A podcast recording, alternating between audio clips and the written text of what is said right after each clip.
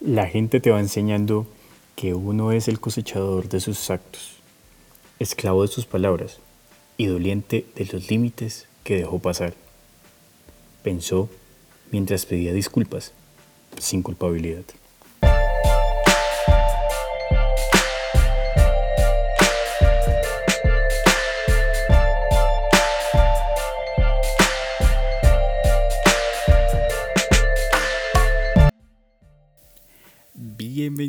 Bienvenidos, bienvenidos a todos ustedes que llegan a este podcast que se llama Pensamientos Insomnes. Mi nombre es Leonardo Roballo y quiero empezar dándole las gracias como siempre a todas aquellas personas, uno, que escuchan y a las que también se toman la molestia de darme su retroalimentación, preguntas, comentarios, sugerencias, eh, agradecimientos, todo, todo, todo es supremamente bonito y supremamente válido y creo que es la forma que esto tenga más sentido realmente.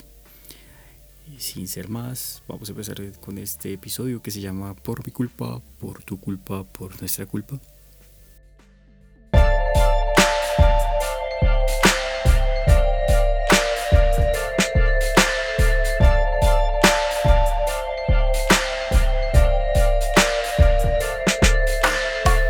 Hablar de la culpa es necesario y creo que esto suele ser importante porque es una de las compañías que más nos frecuentan durante las noches de insomnio. Esto se debe a que la noche se transforma en un espejo en el cual vemos nuestras oscuridades. Al ocurrir esto, los monstruos que escondemos para poder continuar el día a día salen de este espejo y nos aprisionan de diferentes formas. Una de ellas es la culpabilidad. Creo que es una representación de una variedad de sensaciones y sentimientos que alojamos en nuestras decisiones, sean decisiones que ya tomamos, decisiones que no vamos a tomar o decisiones que vamos a tomar en un futuro y que afectan significativamente la vida de otros y por rebote la de nosotros. Siento que las acciones o las no acciones que nos hacen sentir culpables eh, son el efecto rebote de lo que no nos gustaría que nos hicieran a nosotros y que hemos cometido con otros. Y esto apoya las teorías acerca de ver al otro como un reflejo de nosotros. Es así como la culpa también es una forma de empatía, en la cual debemos ahondar mucho más de lo que solemos hacerlo puesto que no indagamos más allá de nuestra sensación de culpa, es que no permitimos generar cambios alrededor de hecho. Hemos aprendido que al sentir culpa la solución práctica es el arrepentimiento, arrepentirse de corazón. Pero allí no hay una forma de cambio y en solo sentir arrepentimiento no, abro comillas, se sana lo que ha cometido la culpa lo que ha producido la culpa. Es decir, la transformación o el poder calmar esta sensación no sucede solo con arrepentirse. Pues hay que cometer una acción. Porque si no se cometen acciones, lo que hacemos es poner un paño de agua tibia sobre la frente de alguien que tiene fiebre por culpa de una infección. Y esto es un mal cuidado paliativo que no enfrenta las causas de la infección. Y al pensar en las causas de la infección es que podemos realmente generar un cambio. Es decir, si nosotros sentimos culpa, debemos fragmentar esta culpa, ver cuáles son las piezas que encajan allí, si son sentimientos de abandono, si son sentimientos de soledad, si son sentimientos de ira, si son sentimientos de rabia, si son sentimientos de frustración que se amalgaman juntos o algunos más que otros. Esto va a depender siempre de, de la situación particular, pero que de una u otra forma crean esta masa que genera culpa. Y entonces están en esos procesos de rabia, en esos procesos de soledad, en ir directamente a los causales que se soluciona realmente la culpa. Y esto creo que es importante porque cuando solo nos arrepentimos, como ya lo dije, es un paño de agua tibia. Pero si solo nos arrepentimos, no hemos enmendado.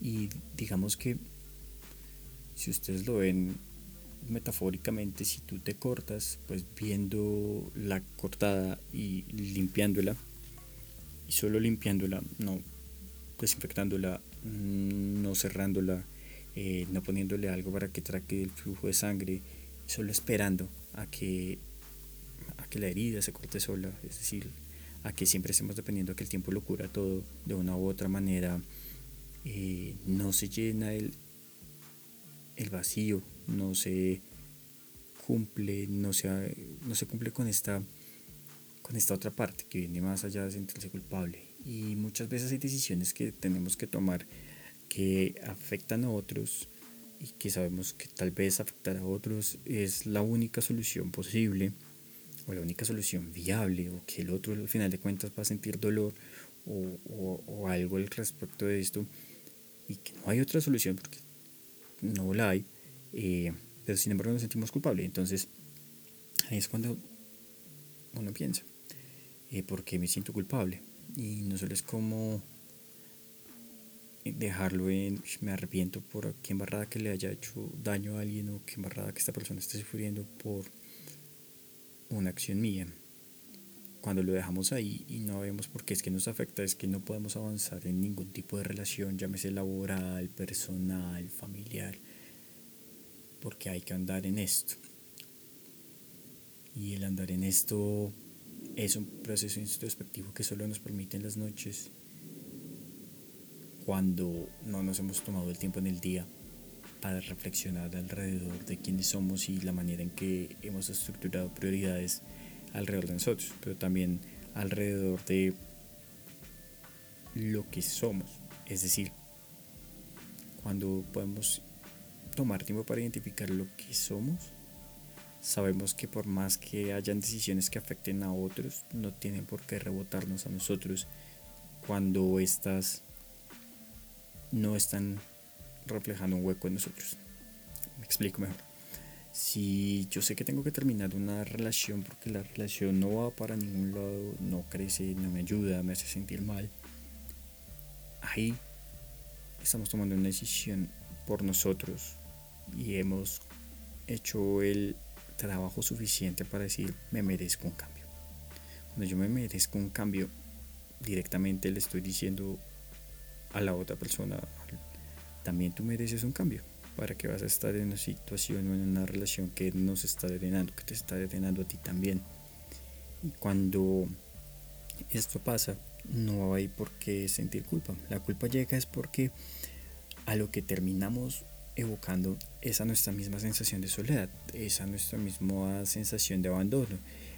Y como no hemos hecho el proceso para dejar de sentirnos eh, solos o abandonados cuando no estamos en una relación o cuando rompen con nosotros, es que nosotros vemos ese acto de reflexión hacia nosotros mismos en el otro. Vemos nuestro dolor en el otro.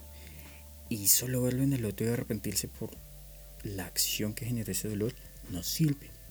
Y no sirve simplemente porque lo que hay que hacer es tomar nuestros huequitos y llenarlos, no dejarlos a que sea el tiempo quien los llene de polvo, porque es que el polvo puede traerlo el viento y llevárselo de igual manera.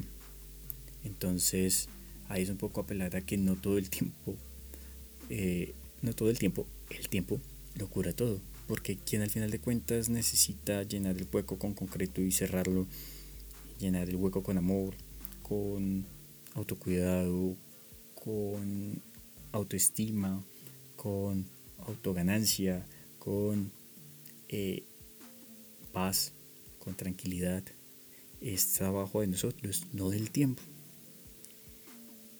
Porque el tiempo por sí solo no hace nada. Siempre se van a necesitar acciones. Arrepentirse por sí de algo no sirve de nada. Lo que se necesitan son acciones. Y jugar al arrepentimiento como solución es algo que está muy inscrito en las sociedades, como se cree que solo con pedir disculpas basta, o con pedir disculpas de corazón basta. Y cómo hablar de una disculpa desde el corazón. Si el corazón está herido, ¿qué corazón herido o fragmentado o desbaratado puede sentir que está haciendo algo totalmente sincero si no tiene la capacidad para hacerlo, si no tiene la fuerza. Un corazón curado puede disculparse, pero un corazón herido necesita, su prioridad en principal es, ser sanado. ¿Sí? Es decir, si alguien se ha roto una pierna, no puede ponerse a levantar un bulto de comida, porque se la va a lastimar o si no se le lastima fuertemente le va a doler. Lo mismo pasa con nuestras decisiones y esa sensación que hemos enfocado al arrepentimiento o al sentir culpa. Y sentimos culpa precisamente es porque cuando tú tomas la decisión por amor propio o por amor al prójimo y hay amor propio, no hay un hueco que nos esté haciendo daño, no hay una fractura que no se ha sanado y que pueda terminar en volver a volverse una fractura si no se ha sanado por completo. Y esto es lo importante, ¿no? Precisamente si no hay un hueco en mí la decisión la tomé, porque no me voy a dejar afectar más por esto, situación, no voy a dejar afectar mi empleo, no voy a dejar afectar eh, mi profesión, no voy a dejar afectar mi familia, no voy a dejar afectar, bueno, póngalo en el contexto que le quieren poner. Cuando ustedes lo hacen precisamente por defender y proteger y no causar una herida, es que ustedes saben que la decisión que tomaron, así le duele al otro, es la mejor decisión tomada. Y muchas veces nuestra mente y nuestra razón nos dice esta es la mejor solución, pero adentro sentimos culpabilidad. Y la culpabilidad es porque ahí hay un trabajo personal que no se ha hecho, en el cual está el hueco. Siento que el arrepentirse por arrepentirse no funciona. Si el arrepentimiento no se trabaja y se mira qué hay más allá de esa culpabilidad, o sea, qué es lo que me hace sentir culpable a mí con lo que está sucediendo. Entonces, es allí a lo que viene. O sea, es por mi culpa, es por tu culpa o es por nuestra culpa. Entonces, ahora pensemos cuando culpabilizamos al otro. Y cuando culpabilizamos al otro, es realmente qué. O sea, ¿qué es lo que le estoy pidiendo a ese otro que no puede dar? Que yo no debería tener por mí mismo es culpa del otro que yo me sienta abandonado cuando tengo que superar mi propio abandono. Es culpa del otro que yo me sienta traicionado porque yo me he traicionado a mí mismo en otras ocasiones. Tengo ese hueco ahí. Yo creo que es una situación de pensar más de culpabilidades de responsabilidades. Es decir, no es culpa de una piedra que rodó por un acantilado y rompe un vidrio que se haya roto el vidrio. Es responsabilidad de la piedra, no es culpabilidad de la piedra. Porque tal vez el vidrio no estaba lo suficientemente bien puesto, el vidrio tal vez no es lo suficientemente fuerte. ¿Sí? No sé si sea tan claro este ejemplo, pero es precisamente ver que la culpabilidad en el otro es una demanda de algo que a mí me hace falta eso jamás le va a quitar la responsabilidad al otro a las acciones negativas que el otro haya cometido. No, o sea, la piedra igual cayó y rompió el vidrio y, y digamos que tal vez no estuvo bien que se cayera y no rompiera. Pero a lo que vamos es que es precisamente allí donde uno puede ver cuáles son los huecos y el trabajo, el primer trabajo siempre debe ser por uno. ¿Por qué? Porque solo si uno está completo puede dar de buena manera a los demás. O sea, no nos está quitando para dar. Y eso de quitarse para dar lo que hace es generar más huecos. Cuando nos sentimos culpables porque en una relación estamos dando más de lo que estamos recibiendo y la culpa no existe. O sea, no, no vamos a decir es que es culpa del otro porque no me dan. No, no, no. ¿Cuál es tu responsabilidad? Si tu responsabilidad es que eso es lo que no te gusta o eso no es lo que esperas recibir, háblalo. Si esa persona, a pesar de que lo hablaste, no lo quiere escuchar, vuélvelo a repetir. Y si después de volverlo a repetir en serio no funciona, ¿para qué tú decides estar con una persona que no te da lo que tú necesitas? ¿Qué hueco está llenando esa persona que estás perdonando otra cosa? Entonces es como jugar a tapar un hoyo destapando otro. Sí, o sea, abrir un hueco para tapar otro no funciona. Y muchas veces nuestras relaciones personales, profesionales y nuestra relación con nosotros mismos se convierte en eso. En destapar huecos, abrir huecos para poder cubrir otros huecos. Y ahí no va. Y ahí no va. Entonces, no es culpa de que uno esté haciendo eso. O sea, ni es culpa del otro. Es mi responsabilidad. Esta persona es responsable porque me golpea, sea emocionalmente o físicamente. Sí, es totalmente responsable y tendrá que asumir unas consecuencias. Y esas consecuencias no solo es pedir disculpas o esperar disculpas de corazón, son cambios. Y esos cambios tal vez no sean con nosotros a su lado. Es decir, es algo que tendrá que hacer la persona, pero tiene que asumir esa responsabilidad y la responsabilidad necesita de acciones y necesita acciones porque al final de cuentas estamos en un mundo material y las acciones son lo que de una u otra manera terminan edificando y construyendo mejores personas, ¿no? Nadie basta, o sea, no basta solo con decir soy una buena persona si no hago acciones, O sea, no, no basta solo con las palabras y no basta solo con las palabras en el sentido en que la acción es la que realmente queda para el futuro, la acción es la que llena el hueco, sea el hueco de esa persona, sea el personal, o sea, sea la acción conmigo mismo. O sea, pensémoslo muy a, cuando yo mismo me infringí daño. Si yo me infringo daño y digo, ay, pobrecito y pobrecito, pero no me curo la herida, no la sano y no permito volverme a hacer ese mismo daño, arrepentirme.